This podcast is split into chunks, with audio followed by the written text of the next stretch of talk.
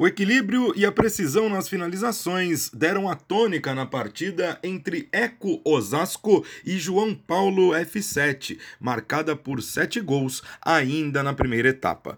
Os goleiros não tiveram muita chance de efetuarem grandes defesas, pois a mira dos atacantes esteve bem calibrada. Com Paulo Henrique e Michel, que marcou contra, o time vermelho da Zona Norte abriu 2 a 0 no placar. O Eco não abria a mão do ataque e foi à luta, empatou logo depois com dois belos gols de Japa. Esbanjando qualidade no passe, o João Paulo conseguiu marcar mais dois gols com Thiago Rocha e Nenê ainda no primeiro período. No entanto, Renato diminuiu para o time de Osasco, deixando o placar em 4 a 3 para o João Paulo.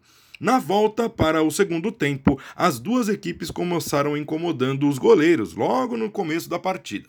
Neander chutou e a bola passou perto da meta de Thiago, enquanto Thiago Rocha exigiu boa intervenção de Alexandre, guarda-redes do Eco. Os dois times seguiam bem nos fundamentos, demonstrando qualidade no passe e na marcação firme, sem deixar as boas jogadas e o bom futebol de lado. Porém, foi o time vermelho da região norte da capital que ampliou a vantagem, com gol marcado por Helder para 5 a 3 o equilíbrio das ações do jogo continuava emparelhando o embate. No entanto, o time de Osasco tinha tato e o camisa 10, que levava perigo em lances individuais e bons passes, fez o dele no contra-ataque, diminuindo o marcador para 5 a 4. Na sequência, o camisa Neander, que acabou expulso antes do fim da partida, fez belo gol e empatou o duelo, dando números finais à partida que terminou com igualdade por 5 a 5 no marcador.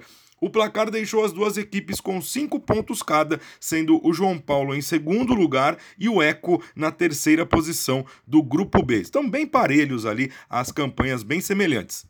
Neste sábado, o João Paulo encara o Lanterna Explosão, enquanto o time de Osasco vai duelar contra o líder Resenha. Depois de correr bastante e ajudar o time a chegar à igualdade, Tato, destaque da partida, elogiou o poder de reação do time.